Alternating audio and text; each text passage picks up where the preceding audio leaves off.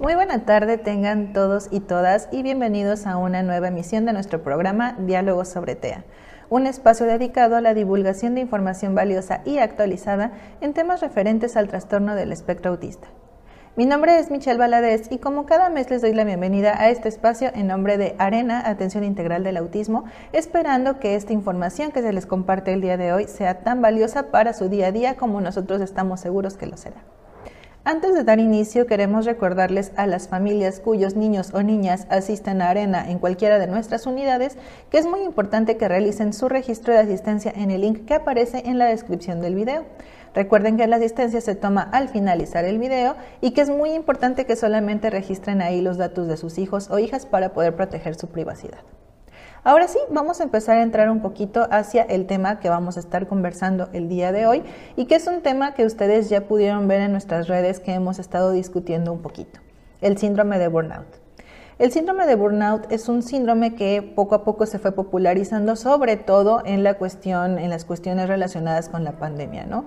Y no es como que sea un tema de moda, sino que es algo que empezó a relucir, sobre todo en esta época, porque empezamos a darnos cuenta de que el estrés que nosotros relacionábamos únicamente con el trabajo ya no solamente tenía que ver con lo laboral, sino que era todo un conjunto de lo que ocurría en nuestro hogar, lo que ocurría en nuestras situaciones personales y obviamente pues el estrés laboral. Así que el día de hoy tenemos a dos invitadas que nos estarán platicando un poquito sobre qué es el síndrome de burnout y cómo lo podemos identificar. Pero antes de presentarles a nuestras invitadas, queremos que ustedes puedan ver unos videos que nos ayudaron a compartir nuestras familias, quienes nos platican cómo viven el estrés en su día a día. Vamos a ver el video.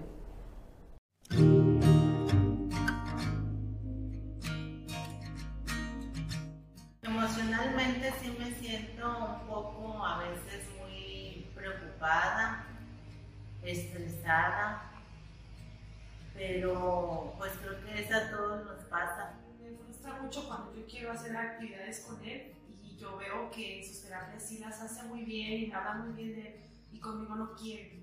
Y a mí eso sí me frustra bastante porque pues quiero ayudarle yo en casa a mi niño como le ayudan aquí, pero pues no sé, no, no se puede, ¿verdad? Y sí, ahí sí me frustro bastante.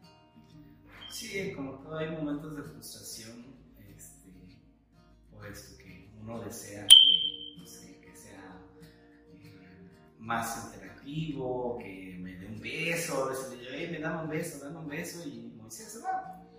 Pero pues lo compensa mucho de que a veces sin pedírselo llega, nos da un abrazo, llega y dice beso, beso.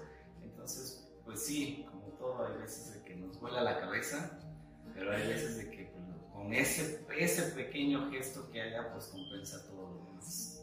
La mayoría de los días, pues, pues son días buenos, son días buenos, pero a veces, eh, pues es un choque de realidad y pues me puedo sentir o me he sentido triste, me he sentido pues también como estresada.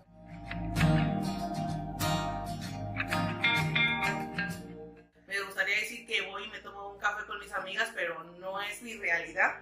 O sea, estoy todo el tiempo con mi hijo, entonces pues lo único que busco es tratar de hacer algo divertido para que se pueda calmar. Trato de darme espacio y relajarme y en las tardes platico con otras personas y me relaja mucho eso, porque le digo a las personas que sí. Como dice mi esposa, pues sí, hay, nos tratamos de tomar un cierto momento pues, también para nosotros. A veces no se puede veces planeamos, oye, mañana vamos a ir al cine. Y por cierta actividad que le falta hacer Moisés o por ciertas actividades que también mandan aquí, pues ya eso se, se canceló, ni modo, a lo que sigue, ¿no? Y tratamos de que en el siguiente día si se puede, pues adelante. pero sí es, a veces esa parte de que sí queremos, pero no podemos. Pongo música para relajarme un poco, pongo música, este, pues trato de darme un tiempo para seguir adelante. Bueno, buenas tardes papás. El día de hoy pues tenemos un tema muy importante para el diálogo que vamos a tener y es el síndrome de burnout en las familias de niños con TEA. Y para esto justamente pues están con nosotros dos invitadas para comentarnos y contarnos un poquito sobre este tema también desde su experiencia. Entonces pues vamos a ir empezando con este tema también, pero antes de esto pues si gustan presentarse por favor con nuestras familias. Que sí. Hola, ¿qué tal? Mi nombre es Janet Ibarra, soy la licenciada Janet Ibarra y también mamá de un niño con una condición y especialista en mamitas con niños con la condición. Bien. Muchas gracias. Mi nombre es Jamie Valdés, psicóloga también de profesión y este y pues vengo a platicarles sobre lo que es el síndrome de burnout. Muy bien, muchísimas gracias. Pues bienvenidas a nuestro, este, nuestro programa de diálogos. Y pues sí, justamente este tema queríamos tocarlo con, con ustedes y pues también que nuestros padres de familia pues lo vayan conociendo un poquito porque justamente antes de ir viendo qué era, pues también quisimos saber ellos desde su punto de vista si sabían, ¿no? Que era el burnout o no. Estaba más relacionado a la parte laboral o lo hemos visto más en la parte laboral y justamente algunos de ellos nos decían que pues no conocían el término, no sabían el significado o no habían escuchado hablar de él antes. Pero pues para esto pues vamos a ir viendo primero qué es, o sea, qué es el síndrome de burnout. ok, claro que sí. Pues bueno, les platico. El burnout, si lo traducimos totalmente al español, quiere decir quemado. ¿sí? Este concepto se empezó a utilizar o se hizo referencia a las llantas que se queman por el uso y por eso le llamaron quemado. Es una referencia muy burda, pero de ahí empezó. Entonces, uno de un psiquiatra este, empezó a ver un tema con sus estudiantes que empezaron a bajar su energía, empezaron a bajar su motivación y él se preguntaba, bueno, ¿por qué si los tratamos bien, les gusta su trabajo, ellos escogieron esta especialidad porque ya están agotados? Y él empezó a estudiar esta parte y se dio cuenta que hay un síndrome de burnout. ¿Qué quiere decir? Un síndrome de estar quemados por alguna actividad en específico. Si bien es cierto, se ha trasladado mucho al tema laboral, pero para el caso que hoy nos ocupa, definitivamente el trabajo que hacen estas familias, ¿verdad?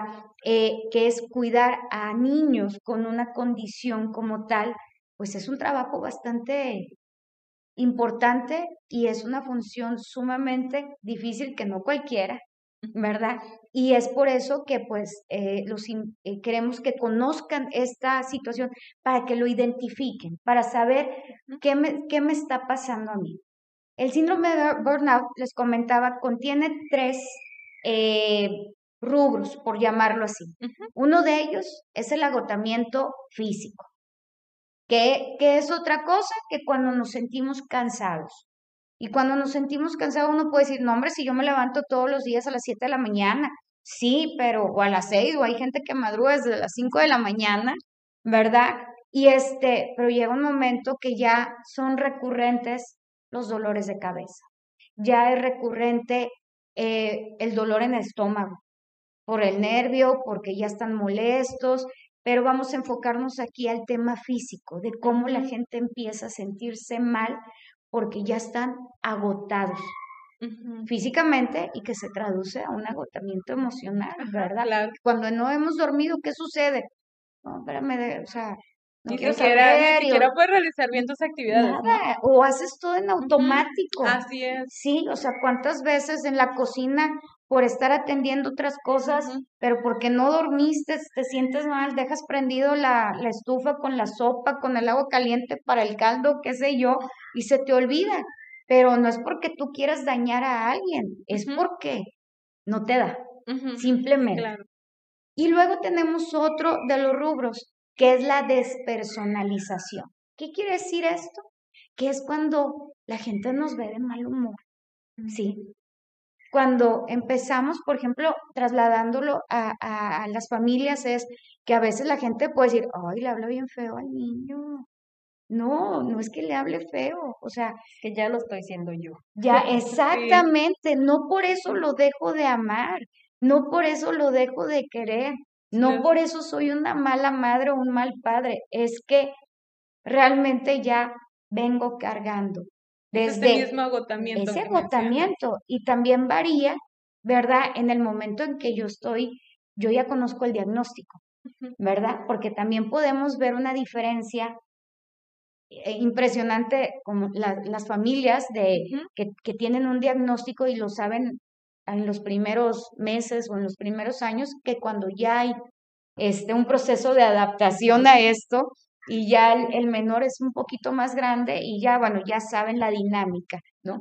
Entonces, eh, cuando hay esta despersonalización, como bien dice Janet, es porque ya no soy yo, porque yo ya estoy con un mal humor, porque yo ya estoy hablando mal, pero vuelvo a repetir, no quiere decir que yo sea una mala madre pues el momento, es que ya traigo arrastrando varios temas. Y por último, viene el tema de la insatisfacción del logro, que empezamos nosotros mismos a decir, realmente lo estoy haciendo bien, realmente estoy siendo buena mamá, estoy siendo buena mamá. No dejemos a un lado los hermanos, los abuelos, los tíos, ¿verdad? Que a veces la misma familia ataca, por decirlo así, ¿verdad? De que, ay, es que tratas bien mal al niño, le hablas bien mal. No, no es eso. Es realmente, y eso en la noche la mamá está, ay, es que ¿por qué le hablas así? Es que lo estaré haciendo bien, tendré que ir a más terapia, necesito, ¿qué hago? Entonces, juntamos, no duermo bien, empiezo a hablarle mal a la gente, empiezo con mis pensamientos, si soy o no, soy la mejor o soy la peor, ¿qué ¿Cómo lo estoy haciendo? ¿Verdad? Llega un punto en que definitivamente vamos a empezar a alterar todas nuestras esferas. Y nuestras esferas me refiero a nuestra esfera personal, a nuestra esfera social.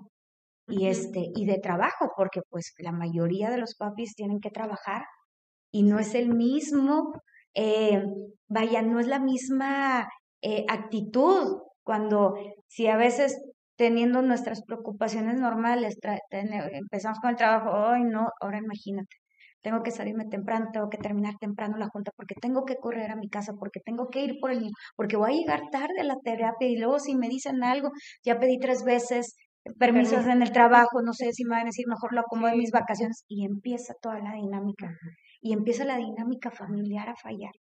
No, es que tú ya fuiste, es que yo ya pedí, el marido, es que tú no has ido a la terapia, ahora me toca a mí, es que yo ya pedí permiso la vez pasando. Vaya, todo eso. Lo, lo empezamos a normalizar, ¿no? O sea, empezamos a creer que es algo normal el sentirnos así todos los días o el andar a las carreras, el traer tantas actividades y justamente pensamos y preguntamos también a nuestros papás, porque esto que dices es muy interesante, pero también preguntamos si esto realmente creen que llegará a influir dentro de la dinámica familiar o dentro de su día a día y pues te puedo comentar algunos sí, claro. algunas cosas que nos dijeron. Algunos nos decían, este, este pudiera ser una parte, o sea, el síndrome de burnout pudiera ser alguna parte dentro de, pero también influye, incluye la vida laboral en casa, en todo el círculo, no solo el tener un hijo o hija con TEA, que justamente es algo que nos vienes platicando, ¿no? Otro nos comentaba si influye mucho porque implica intervenir más tiempo, más paciencia, más actividades, diferentes a las que pues se tenían con anterioridad. Y eso hace que a veces se acumulen los pendientes y a veces no hay oportunidad de descansar. Exacto. Y pues otro también nos comentaba que no es precisamente el tener un hijo con TEA, sino el que puedas caer en agotamiento físico o mental y es posiblemente la rutina que se tiene.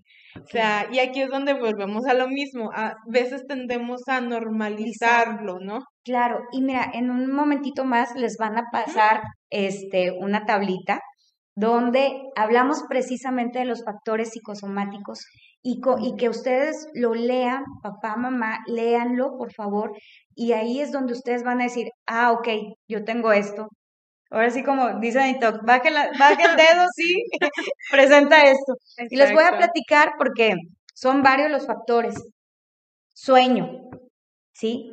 Mala calidad del sueño, pesadillas, la, la gente que ronca, que también, es un problema, ¿verdad?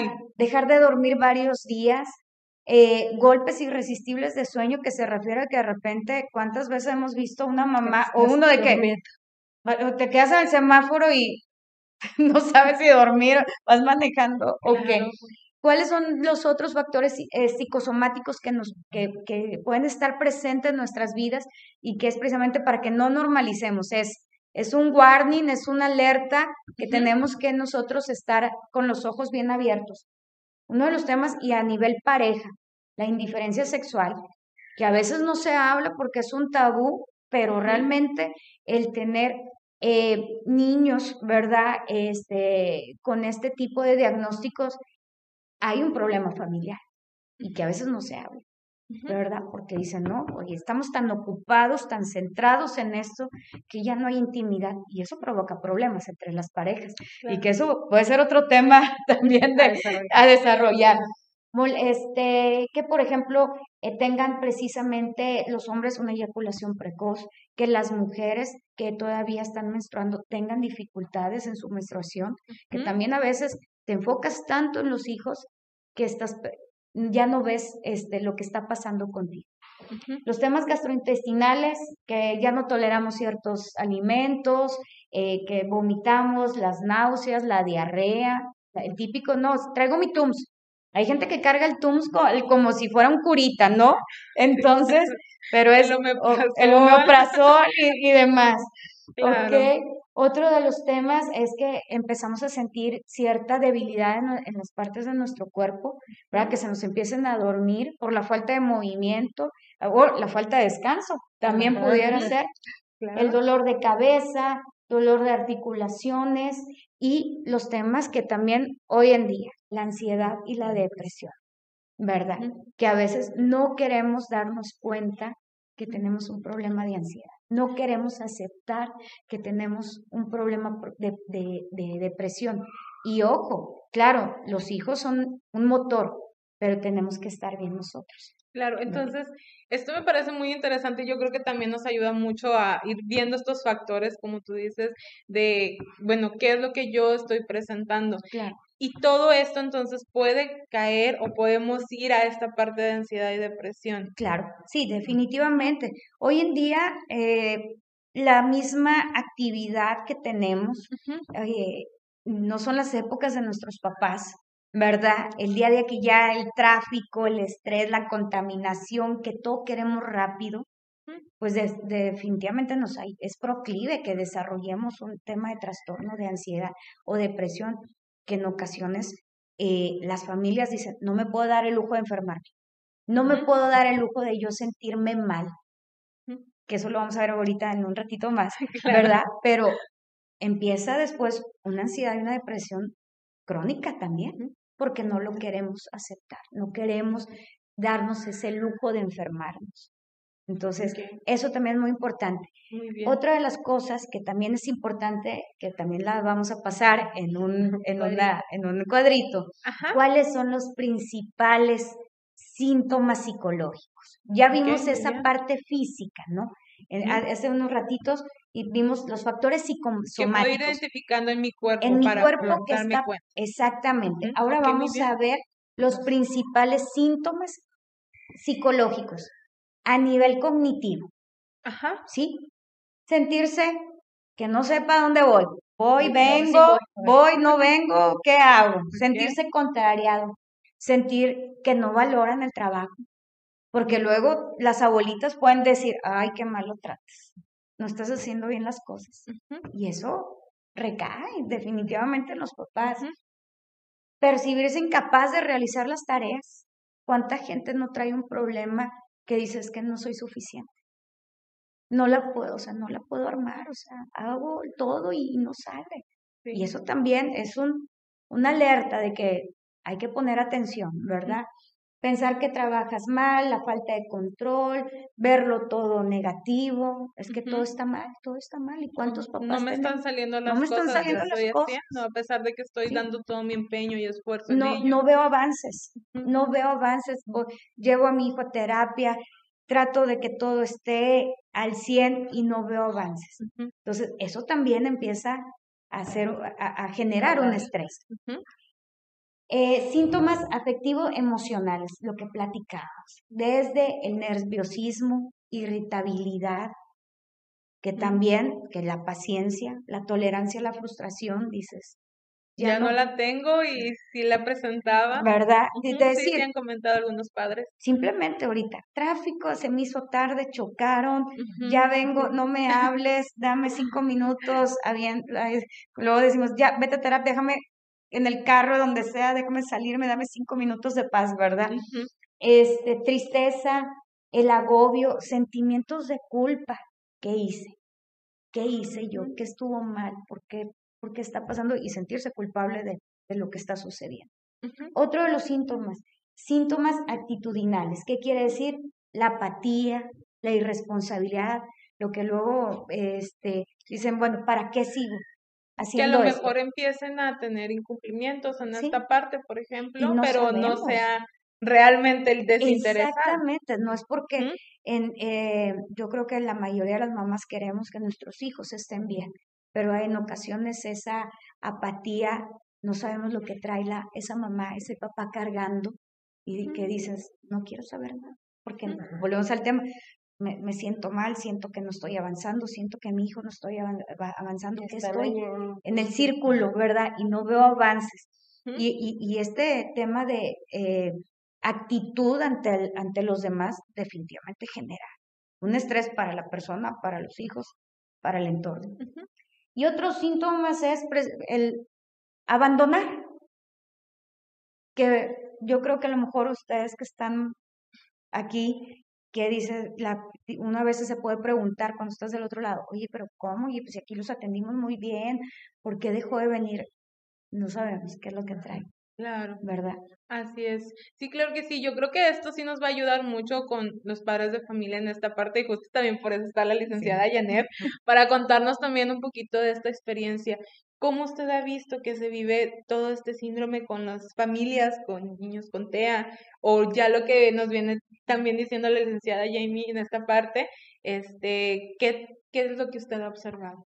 Pues he observado y he vivido que a medida que vas platicando y planteando el, el, el diagnóstico, se te van dando las cosas, pero definitivamente cuesta trabajo, primero hay que entenderlo, primero hay que concientizarlo para poder hablarlo, pero una vez que lo concientizamos y ya lo ponemos en marcha sobre nosotros mismos, ya podemos, como les digo yo, actuar y ya este, decir, bueno, ya sé que me va a pasar esto, como cuando ya te sabes las respuestas del examen, le digo yo, ya dices, bueno, ya sé en dónde estoy caminando, ya empiezas a sentirte más seguro, por eso quería que eh, platicáramos sobre estos temas, que vieran que no son las únicas que les pasa, que todos estamos pasando o llegamos a pasar o pasamos por ahí, este, y que pues aquí estamos para este, apoyarnos y que este, se den el permiso, el chance de ese apapacho que siempre hace falta, que no es culpa, que no es, este, no está mal,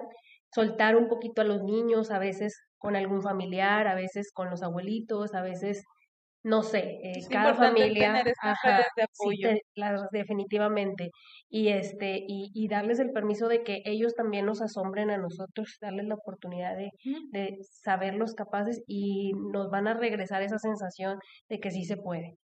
Desde su experiencia, ¿ha sentido algo de lo que ya hemos venido comentando? ¿Cómo usted lo ha vivido? Sí, claro, al principio este, yo tengo más hijos y obviamente pues muchísimas más actividades, un trabajo, cosas que cumplir y sí me sentía que el cansancio me saturaba, que las actividades que no podía cumplir con los demás, que estaba eh, mm, descuidando ciertas partes, que no lograba eh, acomodar así toda mi, mi, mi, vida, porque obviamente Miguel me absorbía más tiempo, más dinero, más todo, este, más fuerzas, desde cargarlo, físico, el agotamiento físico. Bueno, podría palomear como 10 o 15, ya han ido bajando. ¿Cuáles han sido algunas de estas en específico? Pues el, el, cansancio físico, eh, los problemas este, gastrointestinales, este, eh, colitis, gastritis, eh, dolor de cabeza a veces cuando no dormía él, este, a medida que se ha ido regularizando, uno también va avanzando en su proceso y va volviendo a retomar, le digo eh, el aire y este respirando este respiro de que dices, bueno, ahí voy.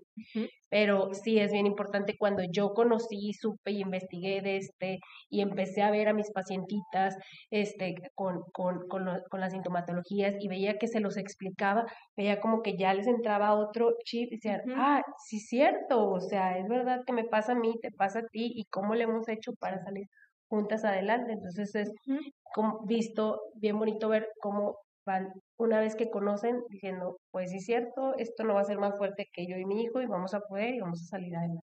Y entonces no está mal el pedir apoyo, ¿no? o sea, creo que es algo que podemos dejar muy en claro. Exacto. O sea, realmente el pedir apoyo creo que es una de las herramientas principales que podemos tener en esta parte. Y, pero, ¿qué podemos hacer o qué nos pueden comentar ustedes? Digo que son las expertas también en este tema y que lo han vivido en, en, de este lado. ¿Qué podemos hacer para ir como trabajando esta parte? Claro que sí. Les vamos a dejar aquí unos puntos muy importantes, ¿verdad? Que es precisamente qué podemos hacer. Les voy a mencionar algunos, como lo comentaba Janet. Pedir ayuda. Se vale pedir ayuda. No somos las supermujeres. Sí, dejarnos de penas y dejarnos de, de, esconder y de este, tapar una realidad que no Exactamente. Bueno, corrijo, sí somos supermujeres, pero se vale decir, no puedo, no quiero. Hoy me quito el disfraz de Mujer Maravilla, y mañana me lo sí, mañana.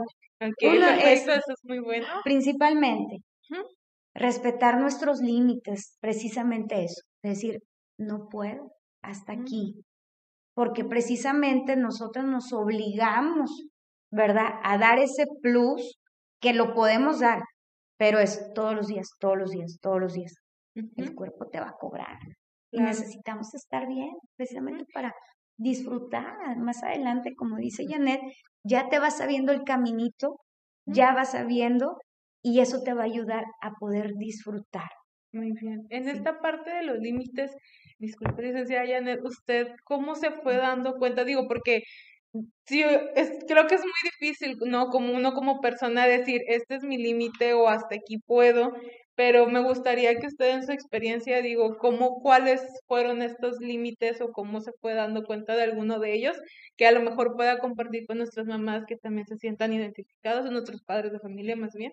Bueno, pues empecé así de que, eh, o sea, ya de plano eh, llegué al hospital por el tema de la, de la ese fue uno de la gastritis y luego el otro que que dio un golpe este eh, chocando, o sea, en el carro.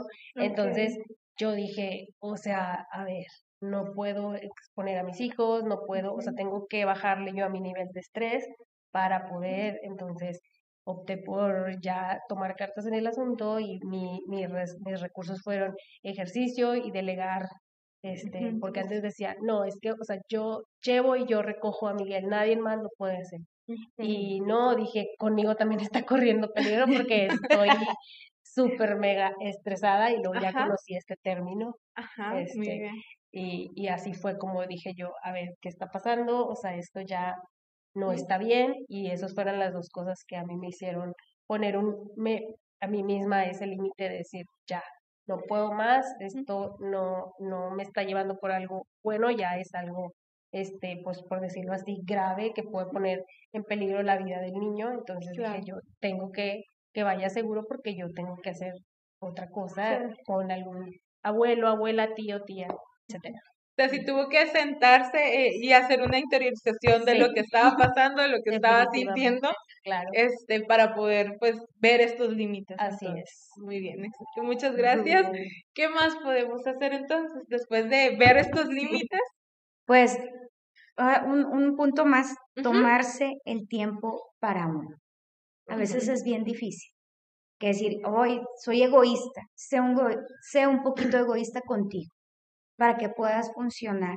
Y esto sobre todo, platícalo con tu pareja, platícalo con tu familia, apoyo. con tu red de apoyo, para que tú te permitas precisamente eh, ese, me quiero tomar mi taza de café en paz. En paz, ¿verdad? Platícalo con tu pareja, con, el, con tu esposo, tu esposa, de decir, oye, a lo mejor a mi esposo le encanta lavar el carro a conciencia y con eso él se desestresa hazlo. Pónganse de acuerdo. el tomar tu tiempo para ti mismo, porque es como recargar pilas. ¿Qué hacemos con las pilas? Las tenemos que dejar, sacar del... Si tenemos pilas recargables, ¿qué hacemos? Las sacamos del control porque por más que le estés aplastando el control, ya no funciona. ¿Qué haces? Las retiras, las pones a cargar, ya ves, a veces no las dejamos hasta el 100, las dejamos al 70, ¿verdad? Entonces, ya este, le ponemos y otra vez. Es exactamente lo mismo. Tener nuestro tiempo para recargarnos y darle para adelante. ¿Y qué podrían recomendar? Ahorita mencionamos mucho las redes de apoyo, pero ¿qué podrían recomendar para las personas que sienten o que no tienen estas redes de apoyo? El acercarse con algún especialista o, o qué en este punto qué realizar, digo, en su experiencia, ¿qué es lo que ustedes podrían comentarle a nuestros padres de familia? Yo te puedo hablar desde el tema general y, claro. que Janet, su experiencia. aquí tenemos dos puntos muy importantes. Definitivamente, desde el tema de, como bien lo decías, acercarse con un especialista, ¿verdad? Que te diga, que te ayude a llevar, a caminar en este, en este camino que te que tocó, ¿verdad? Y que busques tus amistades, a veces incluso ahorita ya con la tecnología la podemos utilizar para bien y dices, oye, yo estoy escuchando un webinar, yo estoy escuchando un podcast, que esa me ayuda, me alienta, este, y con esa me siento bien, ¿verdad? Podemos utilizar los recursos, incluso a veces puede ser algo que uno puede decir, oye, no tengo a mi mejor amigo, porque pueden decir, sobre todo los hombres, sobre todo los hombres. Sí, me gustaría mucho también en esta parte con los papás, digo, conocer. Sí, y, fíjate que mi experiencia ha sido más con hombres. Y yo le, por eso te ponía el ejemplo del carro, porque hay gente, hay hombres que les fascina lavar su carro con ciencia. Y a lo mejor esa puede ser su red de apoyo. Oye, yo quiero estar con mi estéreo aquí, no quiero invertirle una hora a lavar el carro, déjenlo, por favor, ¿verdad? Y a lo mejor dice, oye, es que mi marido no es de amigos, pero a él le gusta ir a caminar, sacar el perro, pero a veces no lo hace porque no hay tiempo. Dense el tiempo, esa es su red de apoyo. Mm, muy bien, sí. Y muchas gracias. Desde su experiencia, licenciada Desde mi experiencia, el aprender y conocer desde eh, todo sobre la condición hasta también a mi hijo. O sea, yo me ponía horas a jugar con él, pero para estarlo observando, para obviamente darle toda mi atención y cariño, pero para estar como, por decirlo así, eh, comprobando lo que había visto en los libros, el, el, aprendizaje me, me, me ayudó mucho. Y obviamente también la parte este, que no puedo dejar de lado este, de también el, el, sanar uno mismo de este, no sé qué recurso, como a mí en mi experiencia, eh, la parte espiritual, la parte este, emocional y, y, espiritual. O sea, también darnos ese, ese, ese permiso de buscar otros recursos que, cada quien tendrá su, su inclinación. Claro que sí, de hecho, me gustaría también compartirles algunas estrategias que algunos papás, ellos aplican en sí mismos y que también pues nos puedan orientar al respecto de si van por el buen camino, qué otras actividades podrían hacer o qué otras estrategias podrían tener. Algunos de ellos nos comentan es tener unos minutos para uno mismo, en una actividad que se disfrute y relaje, hacer ejercicio un rato, una lectura, tener tiempo de dormir pasar tiempo en familia con actividades Sí, yo creo que dormir es lo principal, ¿no? Caminar, escuchar música y ejercicios de respiración. Sí. No, excelente. Pero que se haga. Que se haga. hazlo, papá. hazlo, el gusto que cada uno de nosotros quiera. Yo creo que se definiría a lo mejor no una red de apoyo, a lo mejor con la pandemia aprendimos a dejar de ser tan sociables, pero... O tan eh, dependientes de otros. Exacto, pero este, el, el gusto, ese cariñito que lo hagan y que lo hagan al 100 y sin culpa, que sientan que se lo merecen, que lo disfruten al 100%. No importa, a lo mejor es un alimento, a lo mejor es una compra, a lo mejor es, cada quien tendrá sus gustos, pero ese gusto personal, que no es, eh, la, hice la comida porque mi hijo la quería y, o porque es lo que él necesita comer, es que nosotros hice la comida porque quería hacer eso, por ejemplo. Sí, yo siempre me acuerdo mucho y me ha servido de que cuando vas en el avión te dicen que primero te pongas la mascarilla tú para poder atender al que tienes al lado. Entonces yo creo que eso es un bonito mensaje que te llevas, que es primero estar bien nosotros. Ellos son súper sensibles y se van a dar cuenta que nosotros estamos este, bien emocionalmente y los vamos a jalar. Acuérdense que ellos son muy de muy Sí, claro, y de hecho me gusta mucho, licenciada Janet, esto que menciona porque es algo que yo también pues les comento a las familias, el estar uno bien, uno mismo, creo que es, de las principales razones y que también va a influir mucho con la intervención de cada uno de sus hijos, ¿no? Entonces, también pues claro que va acompañado como lo que ya hemos venido mencionando, redes de apoyo, pues yo conocerme también a mí mismo, darme estas oportunidades, estos tiempos, este, pero pues realmente este tema es muy amplio, bastante Yo creo que necesitamos más tiempo para, para esta parte, pero no sé, este, algo más que nos puedan comentar o que podrían recomendar a nuestras familias para poder, pues a lo mejor si ellos sienten que, que están pasando por este síndrome, pues qué podrían hacer o qué primeros pasos podrían seguir para poder pues irlo trabajando y pues que esto también les vaya ayudando a ellos mismos. Claro que algo importante que tú decías, conocerse a sí mismo, eh, la información que les vamos a dejar, que palomen, que se revisen, que eso les ayude a hacer como un examen, ¿verdad? Y sobre estas mismas este, recomendaciones que, que estamos dando, ponerse a trabajar, que no nada más se quede con, ay, sí, ya sé que leer, ya sé que... No, hazlo, ponte tus metas y hazlo para que puedas eh, estar mejor. Muy bien, muchas gracias. Y yo algo que les digo siempre es de que no nada más a veces nuestros chiquitos necesitan regularse, también nosotros como mamás tenemos que regularnos y encontrar ese equilibrio y jalar a los niños con nosotros. Muy bien, pues muchísimas gracias. La verdad es que yo creo que podríamos hablar muchísimo más de esto y cómo poder también tener estrategias al respecto, pero pues el tiempo tampoco nos alcanza. Pero sin embargo, pues les agradezco muchísimo desde su experiencia al venir a compartirnos todo este tema y pues también el que también nos ayuden con nuestros padres de familia en esta parte que es muy, muy importante. Entonces, pues les agradecemos mucho su tiempo. Este, y bueno, pues esperamos que estas estrategias que hablamos el día de hoy y pues todo lo que hemos visto y nos han compartido les hayan pues, servido les hayan servido, exactamente. eso es lo más importante. Muy bien, muchísimas gracias. Gracias, gracias. Ha llegado el momento de despedirnos, no sin antes recordarles que este es el momento en el que vamos a empezar a registrar nuestra asistencia en el link que aparece en la descripción de este video.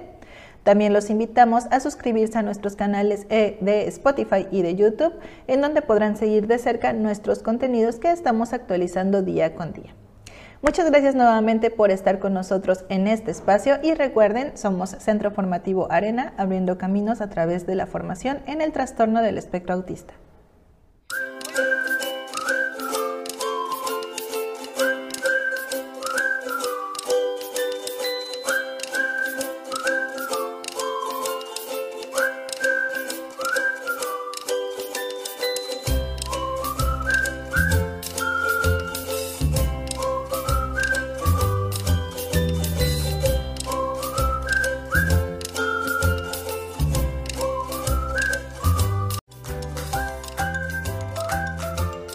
Arena, Atención Integral al Autismo, presenta Diálogo sobre TEA